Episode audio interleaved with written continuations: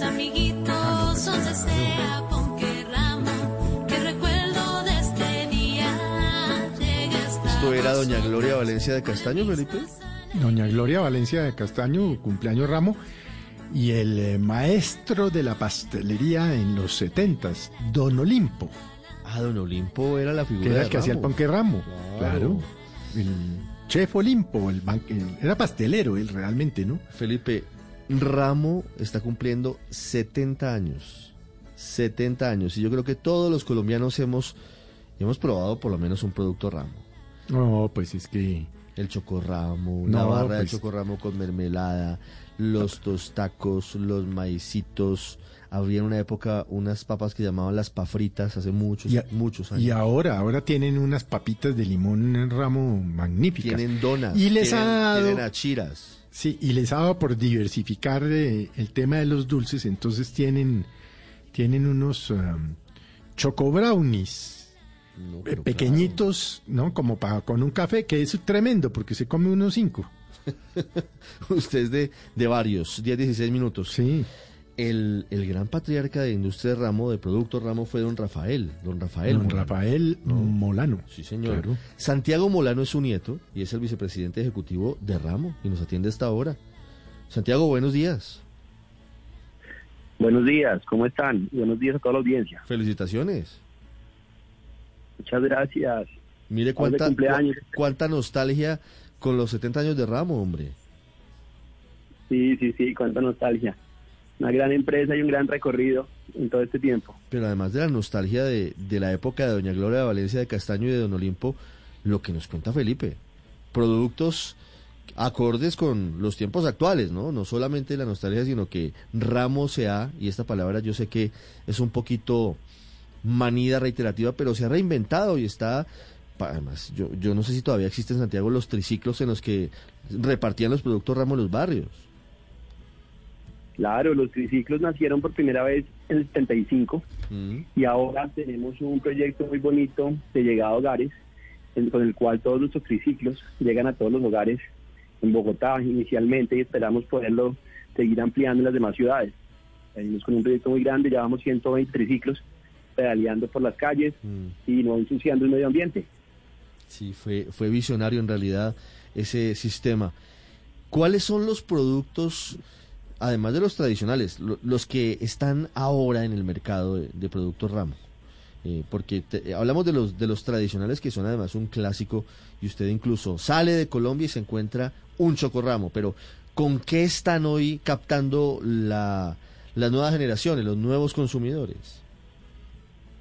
Claro, pues los productos tradicionales son el ramo tradicional con el que nació la compañía y que sigue siendo el producto líder en este momento, junto con el chocorramo, que es el producto icónico.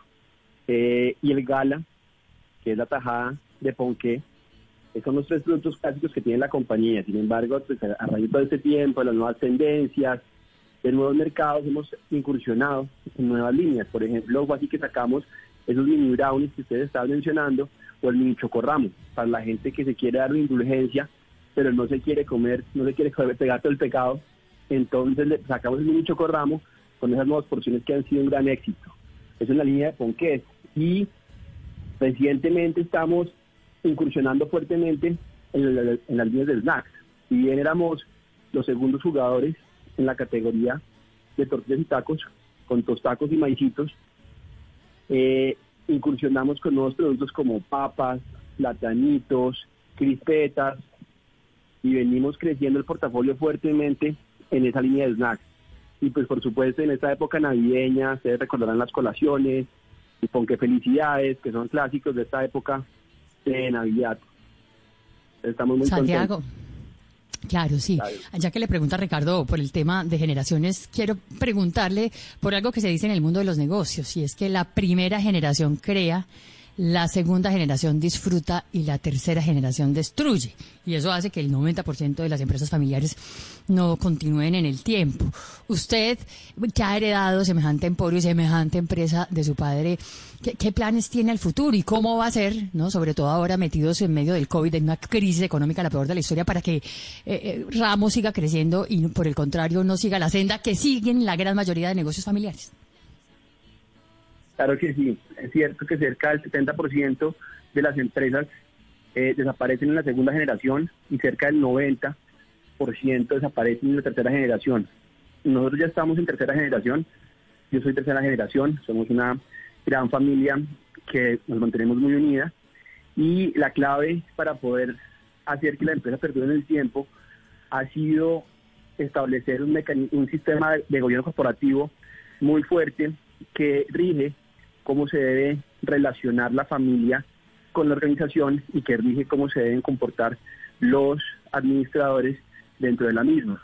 Con esto entonces hay unas reglas muy claras, hay una junta directiva eh, que es eh, cinco miembros externos, dos miembros de la segunda generación y dos suplentes también de la familia, pero esto y un presidente que es externo a la compañía. En este caso es Bernardo Serna, que nos acompaña desde el mes de septiembre de este año.